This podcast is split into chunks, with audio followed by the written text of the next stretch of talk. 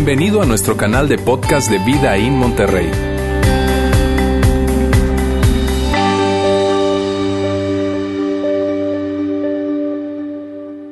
Hey, ¿qué tal? Bienvenidos a mi casa, que es tu casa.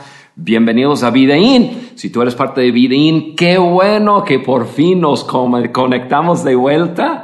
Y si tú no te consideras parte de Videín, pero ahora mismo estás escuchando, yo soy Juan y hoy es un gusto poder compartir con ustedes algo que lo veo súper relevante para lo que estamos viviendo y sé que va a ayudar tu vida como ha ayudado mi vida. Hoy quiero hablarles un tema que me encanta el título que vamos a ver, dominando el monstruo dominando el monstruo. Y comienzo haciéndote pensar un poco acerca de ti mismo y, yo voy a usarme a mí como un ejemplo.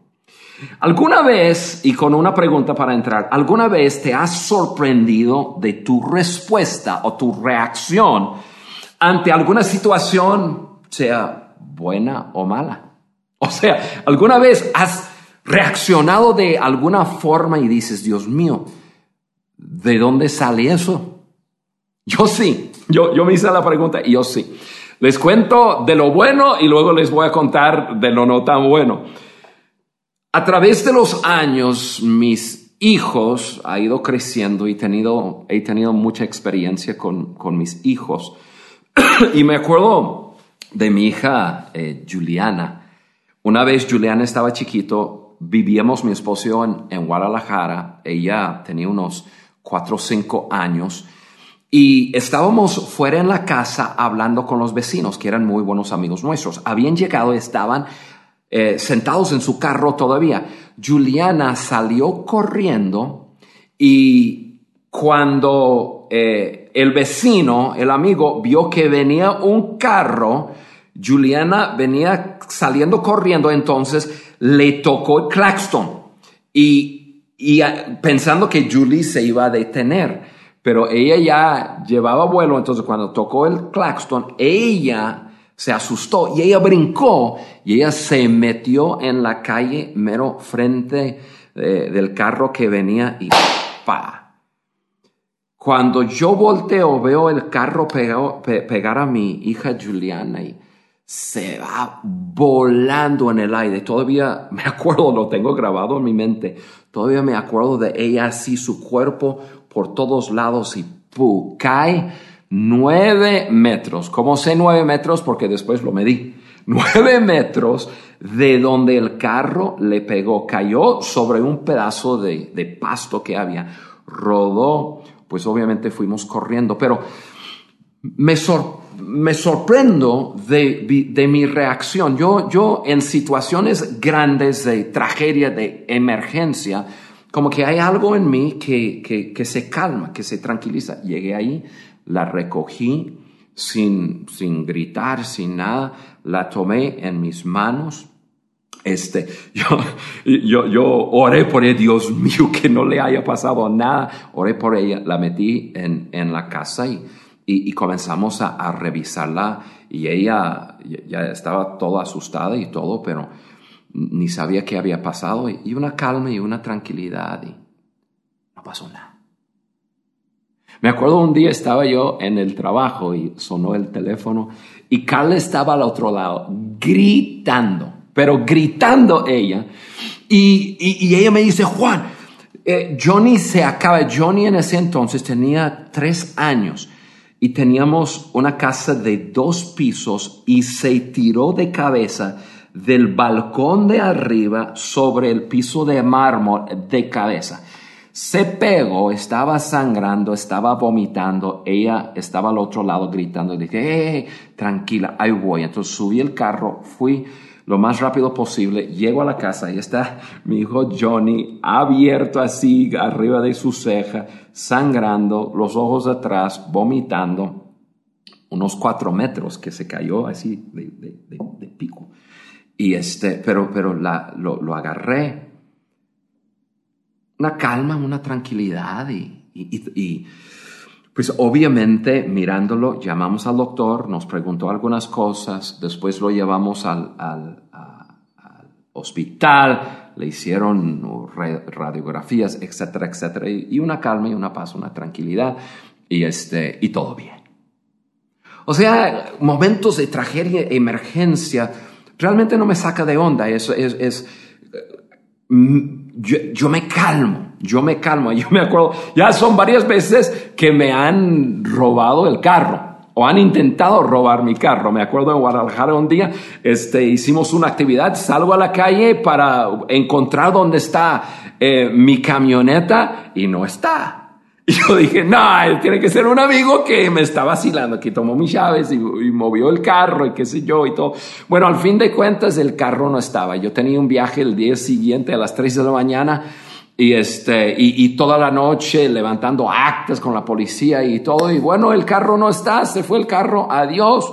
Y me fui en mi viaje y seguí adelante, nada. Sí fue un desafío grande porque el seguro no nos pagó todo y qué sé yo, pero al fin de cuentas todo está bien. Otro día eh, me intentaron quitar el carro en, en, Guadalajara también, en una Guadalajara es una ciudad mala, ¿verdad? ¿Te das cuenta? Todos tus, ustedes los tapatíos, aguas. Y un día me meten una pistola y yo tenía un carro ahí, me había bajado del carro, estaba comprando una fruta de una persona, de una camioneta que, que lo pone ahí sobre, sobre una calle, Mariano Otero, si, eh, si, eh, si tú vives en Guadalajara y y me acuerdo, metió la pistola y bueno, es una historia larga, pero al fin de cuentas, después de, de, de, pegarme en la cabeza y este el otro, me encontré encima de él, golpeándolo encima de, de, la calle, una calle grande, cuatro carriles, dos de aquí, dos para allá, un camellón en medio, y yo golpeándolo y su cómplice vino, me pateó en la cabeza eh, sobre la moto. Bueno, al fin de cuentas no pasó nada. El carro se quedó, el carro tenía dinero adentro y me quedé todavía con mi carro. Les cuento todo eso para decir, todo bien. Tranquilo, me levanté, estaba, yo traía un traje, yo estaba todo así, todo abierto y ah, mi zapato no estaba y el mi calcetín no estaba puesto, no, no sé qué pasó. Estás en una lucha y cosas así. Pero tranquilo, no pasó nada. Fui con unos amigos y dice, ¿qué te pasó? No, pasó eso. Yo riéndome y nada, pero tranquilo. Tengo una habilidad que en momentos de crisis, momentos de emergencia, de... tranquilo. Pero también me sorprende de, de mi reacción ante momentos de crisis de tiempo, o sea que yo siento que alguien me está quitando el tiempo o me está robando el tiempo. En poco tiempo algo comienza a suceder adentro de mí. En poco tiempo siento que mi corazón comienza a ponerse recio, siento una presión y siento un monstruo, un monstruo que yo tengo adentro y no se ríen tanto porque tú tienes un monstruo adentro también que, ese monstruo se quiere salir. Hace tres semanas, estoy hablando de hace tres semanas. O sea, estábamos en cuarentena todos. Y, este, y yo tenía, eh, tenía que firmar unos documentos ante el notario público. Entonces, Carlos y yo fuimos y teníamos una cita y, y yo tenía, no sé, yo, yo, yo asumí que iba a entrar cuando mucho 20 minutos, 30 minutos, y ya firmaba la carta, y yo firmaba, Carla firmaba, el notario público firmaba, y ya todo bien. Mira, entramos en el lugar y para comenzar, era una casa que en México suele hacer así. Y este, pero he hecho oficina. Y, pero la casa tiene un patio en medio y había un perro.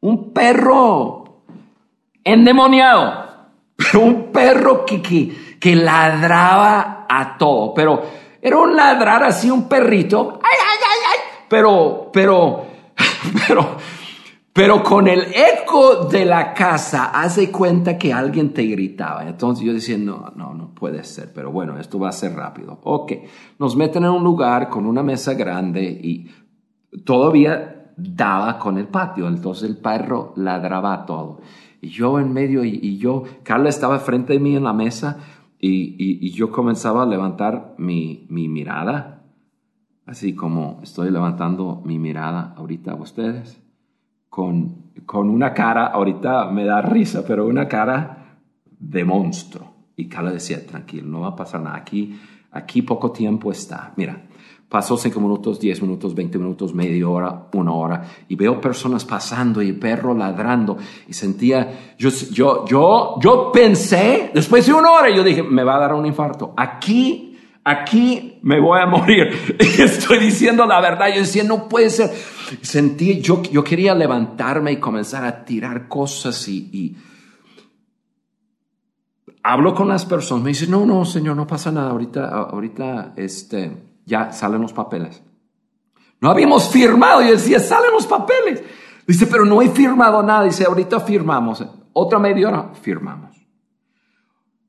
Otra media hora, dos horas llevamos y yo ya caminando en la casa y, diciéndole a Carla, me, tengo que ir, no, no puedo. Yo, algo va a suceder aquí, algo, algo va a pasar. Yo voy a hacer algo el monstruo estaba ya, ya, ya estaba saliendo y decía, mejor me voy de esta casa porque si no, algo va a pasar. Entonces me fui de la casa.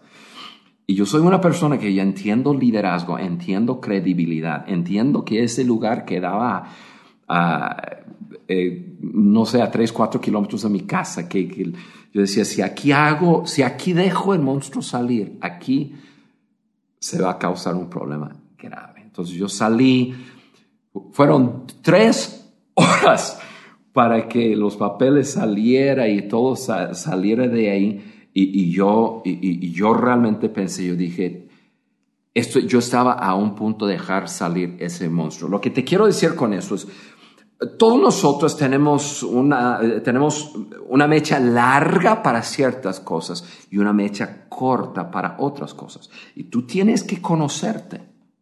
Tú tienes que conocerte, tú tienes que conocer eh, en cuáles áreas, porque tú tienes un monstruo adentro como yo tengo un monstruo adentro. Y esto es lo que yo sé. Y lo vas a ver ahí en tu pantalla. Lo que ves en tu pantalla, es, esos son frases que, que yo quiero que grabes hoy. Eso es lo que sé. Hay un monstruo en nosotros que quiere salir. Está ahí y quiere salir. Y el, monstruo se manifiesta en diferentes formas. Tú tienes que conocerte, porque ahorita tú y yo estamos viviendo tiempos que nunca hemos vivido. O sea, estamos cruzando por terreno que nunca habíamos pisado antes. Todo el mundo tratando de ayudarnos a entender cómo vivir eh, la cuarentena y, la vida que de repente se nos presentó en la forma, en la mejor forma posible, pero nadie tiene todas las respuestas. Nadie puede, eh, puede predecir, predecir, el futuro. Nadie nos puede decir, mira, esto es lo que va a pasar y tienes que hacer esto. Todos estamos adivinando. Todos estamos en lo mismo. Y si hay alguien quien te dice que sabe exactamente qué va a pasar, cuándo va a terminar la cuarentena, qué va a pasar con la economía, con tu trabajo, con mi trabajo, con, con, con, con lo que está pasando económicamente eh, en el mundo, la persona es un mentiroso, nadie, no sabemos. Y eso es parte de la crisis, porque no sabemos qué hacer y cómo hacerlo y cuándo hacerlo, porque no sabemos qué va a pasar. Lo único que tú y yo podemos hacer es liderarnos a nosotros mismos. Y ese es mi mensaje hoy. Tú te tienes que conocer. Yo, yo así acabo de contar que, que yo soy tranquilísimo en momentos de, gran estrés y quizás de, de, de, emergencia y tragedia, pero en momentos de que siento que, en momentos de demora, miro, viajo mucho y solo subo los ojos y veo letras en rojo que dice demorado. El monstruo se me quiere salir. ¿Qué vas a hacer tú cuando estás en un momento que ese monstruo que tú tienes adentro quiere salir? Ahora, esto es lo, quiero, lo que quiero que tú sepas. todos estamos viviendo algo nuevo, algo diferente, algo difícil. No es nada fácil lo que tú y yo estamos viviendo. Es algo fuera de lo normal, Y, y, tu desafío es diferente que mi desafío, pero todos estamos siendo desafiados. No debemos negarlo. La vida nos está apachurrando, o sea, sentimos la presión de todo lo que está pasando y tú y yo tenemos que prestar mucha atención a lo que está pasando en nosotros. Porque si el monstruo sale, puede haber destrucción como no te imaginas. Ahora, quiero contarte una, pues realmente son dos historias bíblicas que lo vamos a hacer muy rápido y vamos aterrizando este avión. Yo quiero darte eh, dos ejemplos de, de dos hombres que pasaron por una misma cosa, pero reaccionaron totalmente diferente y el resultado de su vida fue totalmente diferente. Esos dos hombres, uno se llama Gedeón y otro se llama Jefté. Si quieres después leer toda la historia, puedes encontrar la historia en el Antiguo Testamento de la Biblia, en el libro de jueces. Jueces 8 es la historia de, Gedeón, jueces 12 es la historia de Jefté. Voy a leer cuatro versículos de la historia de Gedeón y vamos a hacerlo rápidamente. Puedes ver ahí en tu pantalla, aquí abajo, Ahí está. Dice la Biblia de esta forma. Entonces la gente de Efraín, y ojo, la gente de Efraín era gente brava, era gente de problema. Era, era, era un problema, era, mira, era coronavirus andando, andando. Mira, eso siempre ves la gente de Efraín, coronavirus andando. Ahí está. Dice entonces la gente de, gente de Efraín le preguntó, a, le preguntó a Gedeón, ¿por qué nos has tratado así? ¿Por qué nos, no nos llamaste desde el principio cuando saliste a pelear con los medianitas? Y dice la Biblia, y tuvieron una fuerte discusión con Gedeón. O sea, se, pararon ahí, tocaron la puerta de Gedeón, él abre la puerta y a regañarlo, y a dale, dale, dale, ¿por qué? Y esto, ¿por qué? Porque esa gente, si estudias en la Biblia, lo que querían era problemas, eran pleito. Lo que ellos querían es, es, calentar la gente y, y, pelear. Y por eso estaban enojados que Gedeón no les había invitado a pelear con él. Mira, mira cómo responde Gedeón. Dice la Biblia así. Pero, y me, encanta la palabra pero, dice, pero Gedeón les contestó, ¿qué he logrado yo comparado con lo que, lo que han hecho ustedes? Dios les dio a ustedes la victoria sobre Oreb, sobre Zib. ¿Qué he logrado yo? Y estoy en versículo 3, en comparación con eso. Y, y voy a adelantar, ya terminando el versículo 3, dice así. Cuando los hombres de Efraín oyeron la respuesta de Gedeón, se calmó su enojo. O sea, así llegó coronavirus y, y, y, y, comenzó a, presionar y querer, y, pero, pero Gedeón decidió, no, no, no, no, no, no, no voy a reaccionar, voy a responder. Y dice, se calmó. La cosa fue tranquilo. Y voy a brincar a versículo 22, pero quiero leerles la respuesta, o sea, el resultado de lo que sucedió aquí. Dice, versículo 22, entonces los israelitas dijeron a Gedeón, gobiérnanos, tú, tu hijo y tu nieto serán nuestros gobernantes. O sea, ganó liderazgo. Vieron cómo él respondió ante una situación de presión, de, pleito, de... Y dice, no, no, no, este es un líder. Eh, eh". Y dice, tú, tus hijos, tus nietos, queremos que, que tú seas nuestro líder. Ganó credibilidad. Y versículo 28 dice, y hubo paz. Quiero, quiero, quiero, a ver, mírame quiero que repitan con eso, eh, repitan conmigo, hubo paz. A ver, ustedes que están todos, yo sé que es raro porque están mirando una pantalla y, tienes gente, familia, hijos a tu alrededor, pero quiero que repitan estas palabras. Hubo paz. O sea, resultado de las acciones de Gedeón dice, y hubo paz en la tierra durante el resto de la vida de Gedeón, unos 40 años más. ¿Qué ondas?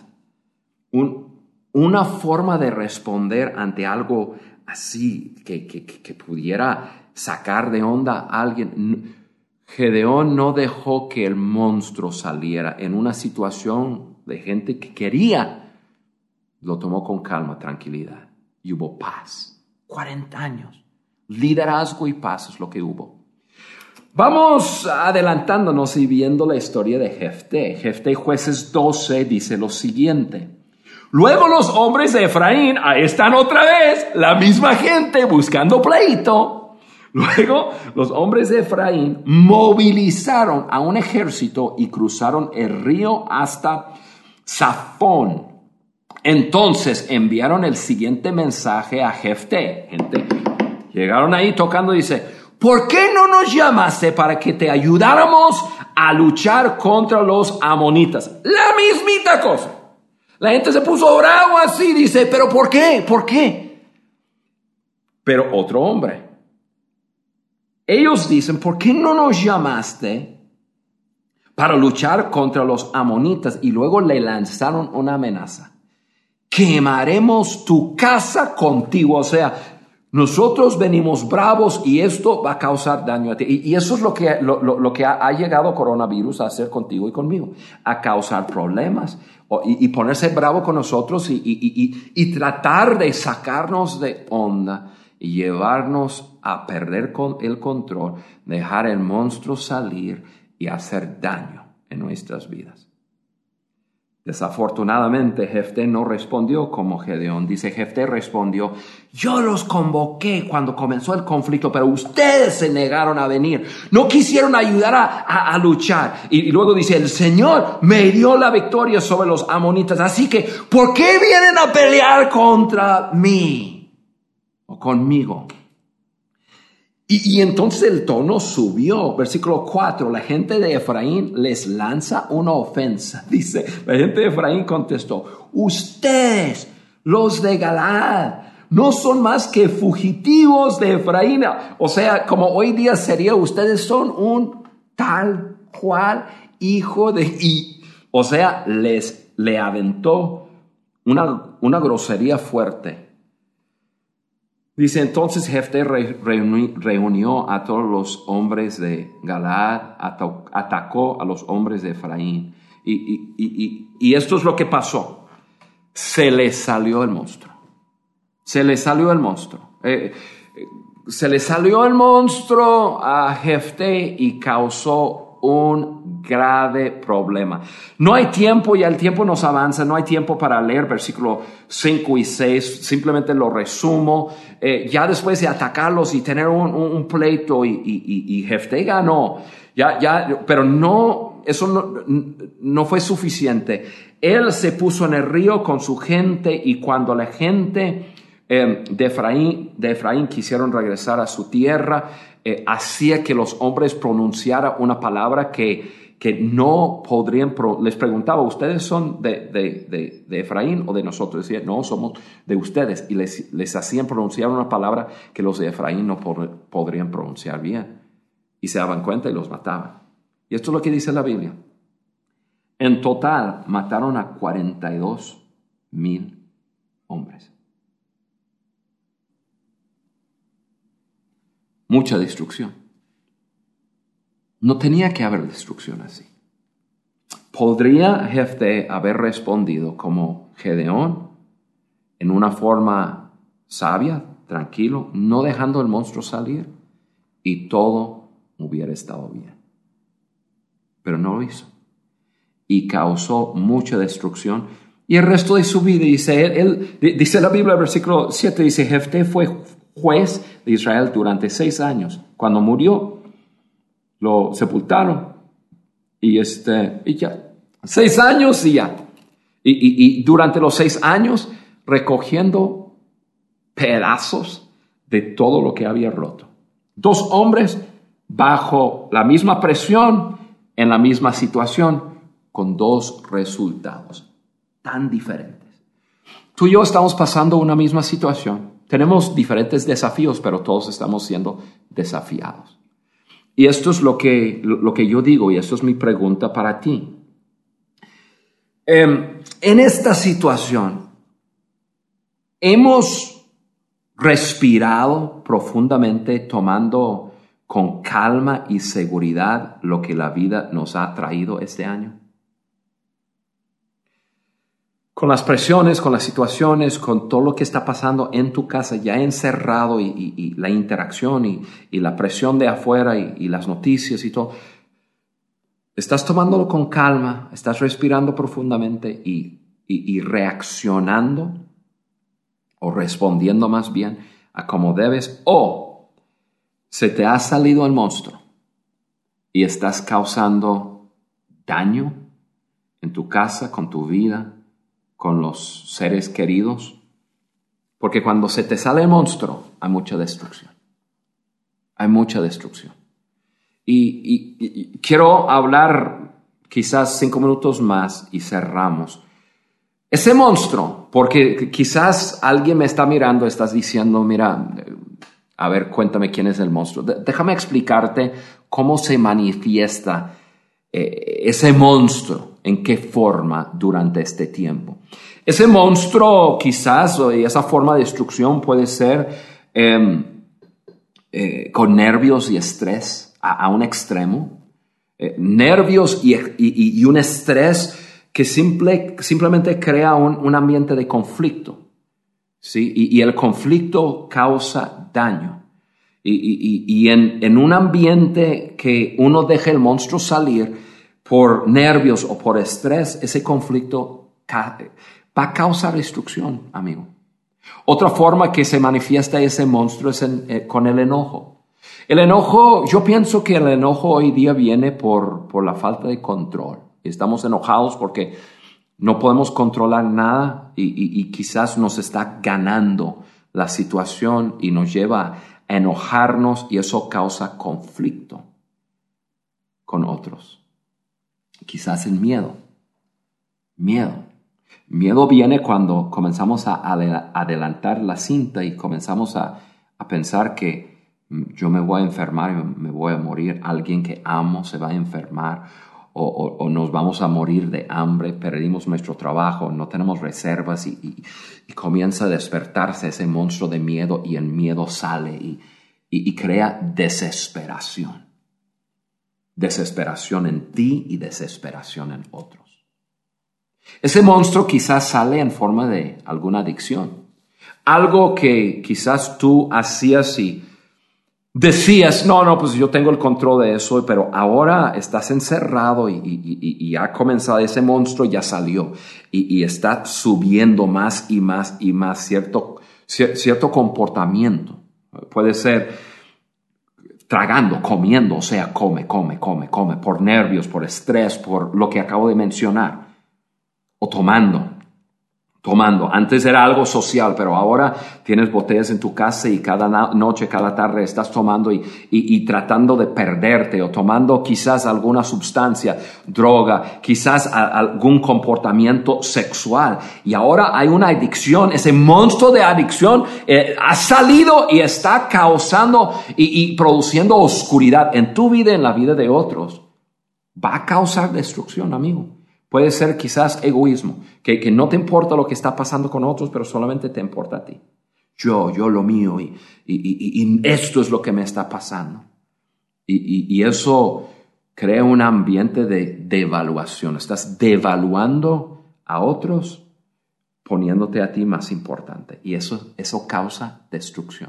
Y puede ser simplemente pereza, a decir, ya se ha perdido todo y, y ya hay un vacío en casa. Amigo, e, e, ese monstruo de nervios, estrés, enojo, miedo, adicciones, e, egoísmo o pereza y puede haber otras manifestaciones de ese monstruo. Ese monstruo saliendo de nosotros va a causar destrucción. Este tiempo que estamos pasando es crítico para nosotros. Es crítico. Este tiempo es, es crítico. Lo que hacemos durante este tiempo va a poner nuestra vida sobre un camino sobre el cual nuestra vida va a caminar en, en el futuro. Y amigos, algunos saldrán con mayor credibilidad y liderazgo y los suyos lo buscarán. O sea, igual como Gedeón, verán como, como uno responde ante la situación y dice, ese es un líder. Mi padre o mi madre o mi hijo, mi hijo, mi tío, mi abuela, con quien tú estés, mira cómo es. Yo quiero ser como él, yo quiero ser como ella. Y, y, y ganarás liderazgo, ganarás credibilidad y tendrás paz en tu vida. Hoy, hoy. Otros saldrán teniendo que recoger los pedazos de su vida y de sus relaciones. Y le va a llevar mucho tiempo, mucho tiempo, para recoger las piezas y sanar todo el daño causado. Tú y yo estamos decidiendo cada día. Amigo, amiga, te quiero animar tomamos el camino de Gedeón, tomamos el camino de paz y tranquilidad, de calma y, responder. Y, no, no, no tomamos el camino de, de Jefté, que, que, dejando que la situación nos presione y, y comenzamos a causar daño. Les dejo con un consejo muy, muy bueno, escrito por Salomón el que escribió unos libros en la Biblia. En el libro de Eclesiastés 7:14 dice la Biblia así. En el día en el día del bien goza del bien. En el día de la adversidad y depende cuál versión estás leyendo, dice una de dos palabras. Contempla o reflexiona. O sea, en el día de, de, bien, una pachanga, una fiesta, celebra, ¡eh! Todo está bien y somos buenísimos en eso. Dice, en el día de la adversidad, considera o reflexiona. O sea, ok, ¿cómo voy a hacer durante este tiempo? No reacciona, reflexiona y actúa según tú deseas tener en tu futuro. ¿Qué quieres? ¿Quieres pleito? ¿Quieres estar recogiendo piezas de, de, de, de pedacitos de vidas? ¿O quieres tener paz? Hubo paz, ¿se acuerdan? Hubo paz. Eso es lo que yo quiero para ti. Yo sé que eso es lo que tú quieres para ti. Y eso es lo que Dios quiere para ti. Él quiere paz. Ahora, si tú me has escuchado en este, estos 30 minutos y tú estás sintiendo una, una convicción en tu corazón diciendo, Juan, el monstruo se me ha salido y he causado daño. Yo, yo quiero orar por ti. Yo, yo quiero que tú, eh, que tú le pidas a Dios que te ayude y Él te va a ayudar. Es posible agarrar ese monstruo y meterlo así, tirarlo al lado y decir, no, no, no, no, ese monstruo no me sale más. Es posible hacerlo así.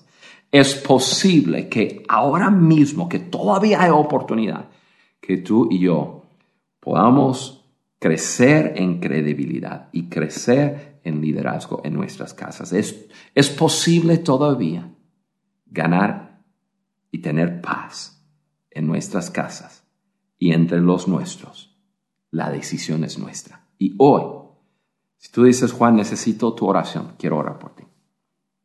Pero yo quiero que tú también le pidas a Dios. Dios te quiere ayudar. Dios es tu, tu, tu amigo, Él te quiere ayudar él quiere ayudarte, pero tú tienes que hacer tu parte. Tú tienes que conocerte y, liderarte a ti mismo. Y en eso Dios te va a ayudar un montón. Así que amigo, amiga, déjame orar por ti. Y Dios nos va a ayudar a todos nosotros en este momento para que seamos gedeones de nuestros tiempos y no. Padre, yo te pido por cada persona que, que hoy estamos reunidos, charlando, practicando, viendo un ejemplo de dos hombres pasando lo mismo, tomando dos caminos distintos. Y Padre, yo te pido por cada uno de nosotros que levantamos la mano a decir, ese monstruo que está dentro de mí se me ha salido y, sé que he causado destrucción, pero ahora que todavía hay tiempo, yo quiero, yo quiero tumbar ese monstruo al lado y yo quiero ganar credibilidad, liderazgo. Quiero que haya paz en mi vida, paz en mi familia, paz eh, eh, donde yo esté. Y Padre, yo te pido que, que, que tú nos ayudes a cada uno, especialmente aquellas personas que están diciendo, admito que en estos días el monstruo se me ha salido y yo necesito arrepentirme, o sea, cambiar mi camino. Ayúdanos, oh Dios, a cada uno de nosotros poder vivir estos tiempos extraordinarios, viviendo algo que desde, la, desde el comienzo de, de vida sobre el planeta Tierra, muy pocas personas han vivido. Padre, ayúdanos a nosotros, a nuestra generación, salir de aquí más fuertes y mejores te lo pedimos, oh Dios, en el nombre de Jesús. Amén. Gracias por haber escuchado este podcast de Vida en Monterrey. Si deseas escuchar estos mensajes en vivo, te invitamos a que nos acompañes todos los domingos a nuestro auditorio. Para más información sobre nuestra ubicación y horarios, entra a vidainmty.org o síguenos en nuestras redes sociales como Facebook, Twitter e Instagram. Nos vemos la próxima semana.